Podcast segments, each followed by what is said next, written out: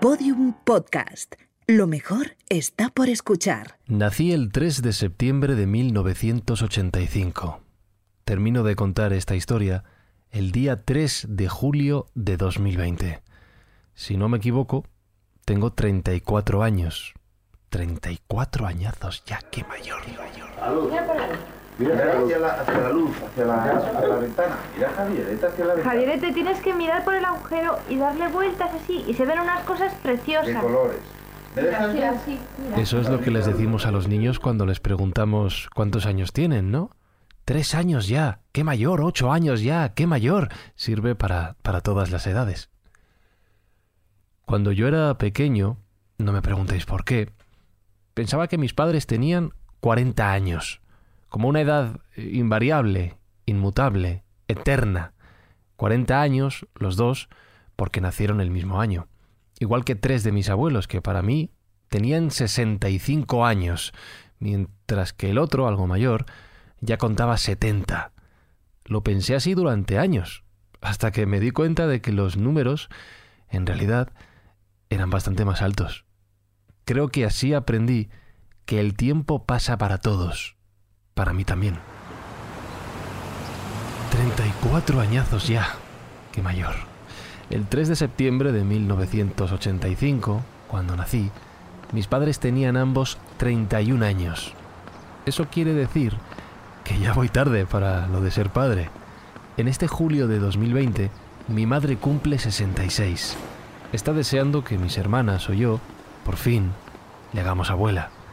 Mi padre, Javier, ya tiene los 66 y a él también le va tocando pasar de padre a abuelo. Mi nombre es Francisco Izuzquiza y estoy buscando una luz. La sala de espera de una consulta médica es un sitio que no gusta a casi nadie. Esa radio con música que jamás elegirías escuchar. Esas revistas de hace meses con cosas que, que no te importan. En general es un sitio al que vamos por obligación, no por gusto. La sala de espera de la UCI es diferente. No suena nada de todo esto. Suena así. Es un lugar amplio, frío, vacío. Junto a mí apenas hay unas pocas personas calladas bajo un gran cartel de silencio. Resuena el silencio de las preocupaciones de todas ellas, pensando en sus familiares ingresados en el hospital, y la pregunta callada de a qué hora nos dejarán entrar a verles. Y de fondo, una máquina de bebidas en la que nadie compra nada.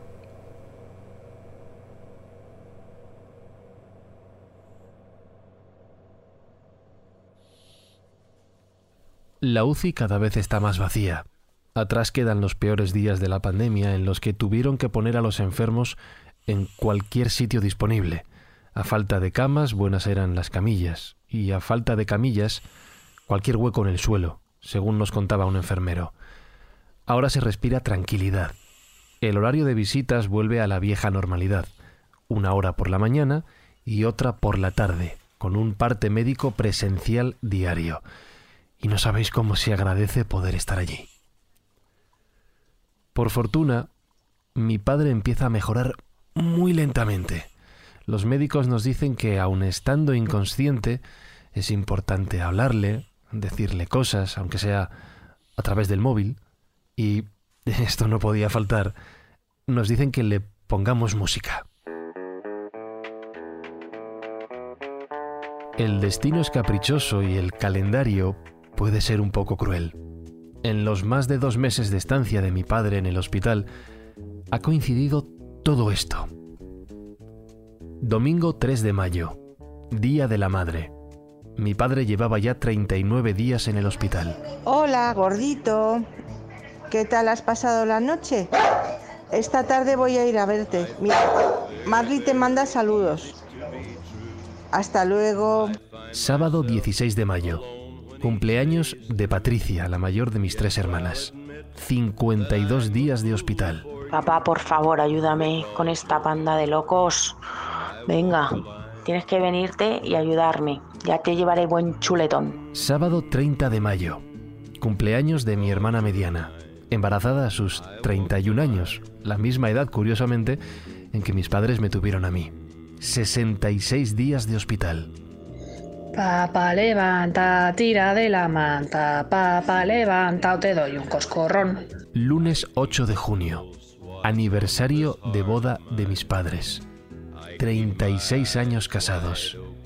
75 días de hospital. Jueves 11 de junio.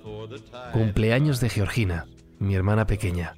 78 días de hospital. Hola, dadito gordito papiando papuchi. ¿Cómo se celebran estas fechas en una situación así? Pues mal, claro. Como se puede. Tirando de videoconferencias, de regalos por mensajero y de la indescriptible sensación de que, a pesar de ser días especiales, no hay absolutamente nada que celebrar. Se trata realmente de, de estar juntos en la distancia.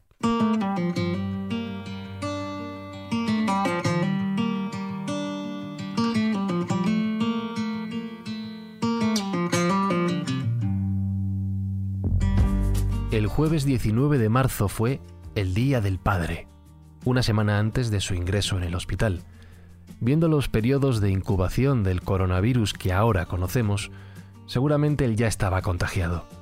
Los síntomas comenzaron unos días más tarde.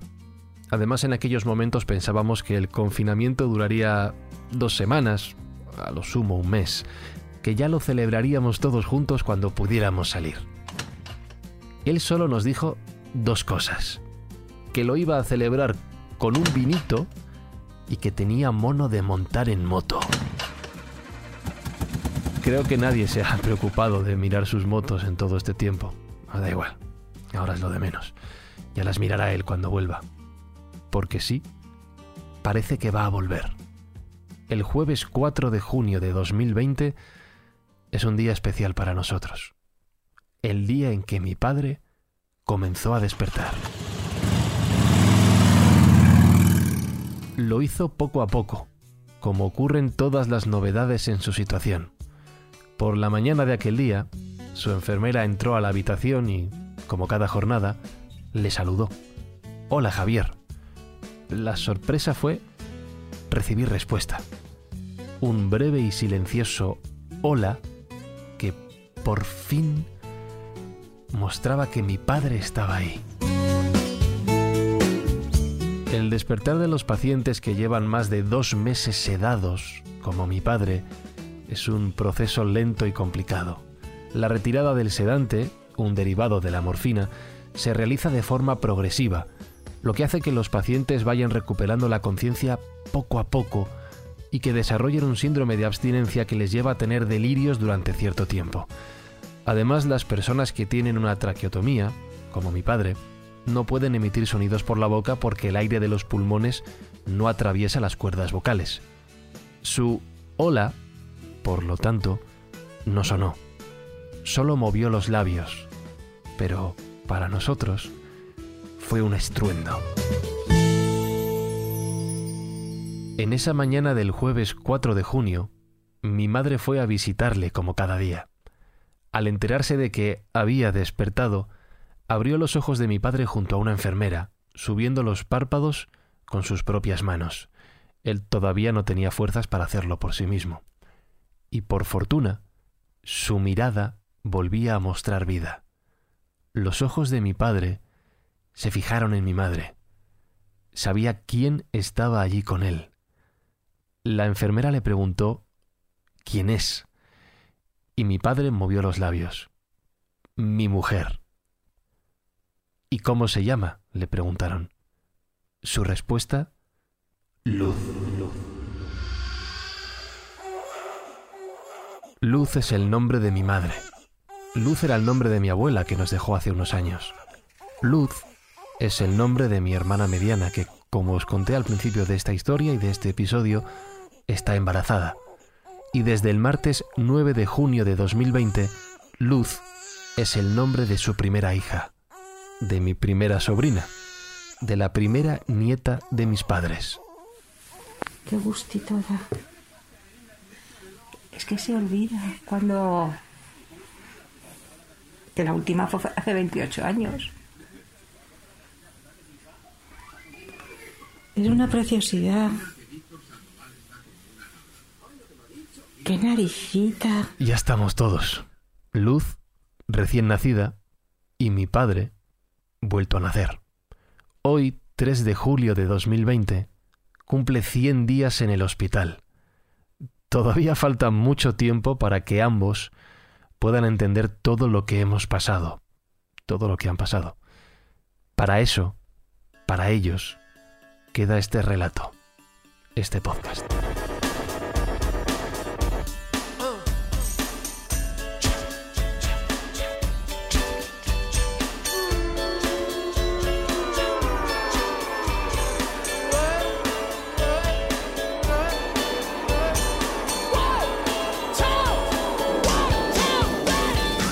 Hace tiempo descubrí que cuando estoy nervioso, ya lo sabéis, tiendo a canturrear, a refugiarme en la música.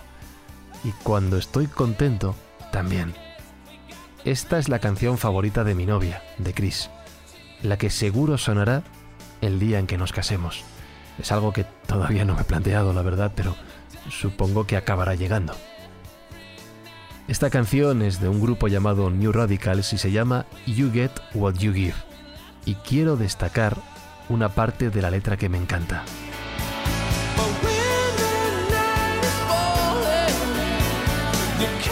Cuando la noche está cayendo, no puedes encontrar la luz y sientes que tus sueños están muriendo, aguanta, tienes la música en ti.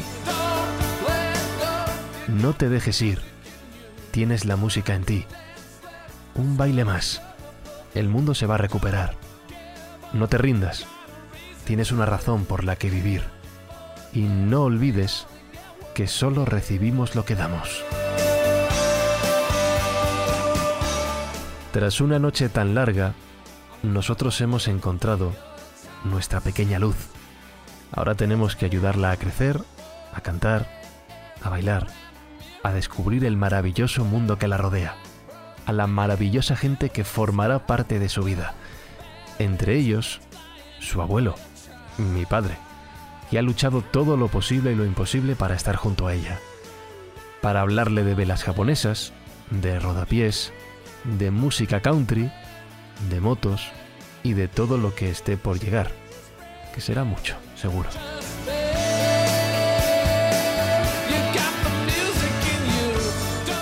Mi primera sobrina, luz. Y pensar que hace nada llora el niño que no sabía la edad de sus padres y abuelos. La verdad no sé si algún día seré padre, aunque ya me va tocando. 34 añazos ya, qué mayor. Lo que sí tengo claro es que si alguna vez tengo un hijo, se llamará Javier.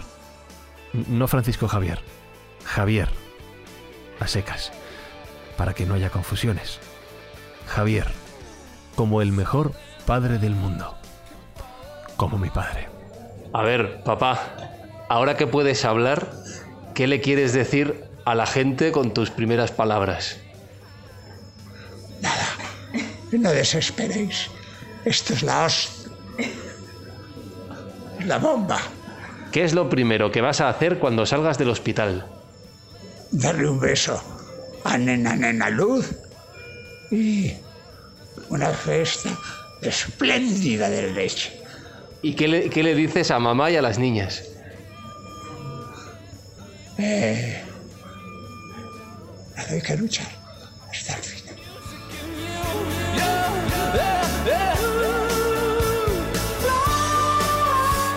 No puedo hacer más que dar las gracias a todo el personal del Hospital de la Princesa de Madrid, especialmente a los trabajadores de su unidad de cuidados intensivos, porque le han salvado la vida a mi padre, le han tratado espectacularmente bien durante todo este tiempo y han tenido un tacto y una atención maravillosas con nosotros.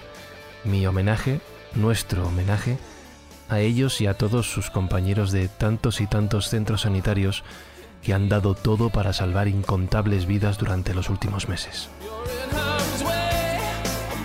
Hay decenas de miles de familias en España, muchas más en el resto del mundo, que no han tenido el mismo final feliz que yo he podido contar en este último episodio del podcast. Para todas ellas, nuestro abrazo y nuestro cariño en la distancia. Y para todos, un mensaje muy importante. Frenar el coronavirus es tarea de todos nosotros. Ponerse la mascarilla y guardar la distancia de seguridad es la diferencia entre transmitir el virus o no hacerlo. Quizá tú no desarrolles síntomas, pero se lo acabes pasando a otra persona que sí lo haga. Puede ser un desconocido, un amigo, un hermano o tu propio padre. Puede que no le pase nada, que apenas sea una gripe, que pase más de 100 días en el hospital, como el mío. Puede también que no salga con vida. Es tu decisión, es tu responsabilidad. Quiero acordarme también de toda la gente que está sufriendo las consecuencias de la pandemia y de la crisis económica que ha generado. Todos los ingresos que obtengamos con este podcast irán donados a Cruz Roja Española. Pero además, si todos los que escuchemos estos episodios enviamos un SMS con la palabra ayuda al 28092, contribuiremos a echar una mano a quien lo necesita mediante una donación de 1,20 euros. Al igual que ponerse la mascarilla, es un pequeño gesto individual que entre todos puede conseguir algo muy grande. Buscando una luz está diseñado y editado por Alberto Espinosa, gracias por todo, y escrito y locutado por mí, Francisco Izuzquiza. Gracias a todos por escuchar esta historia. Gracias por escuchar nuestra historia.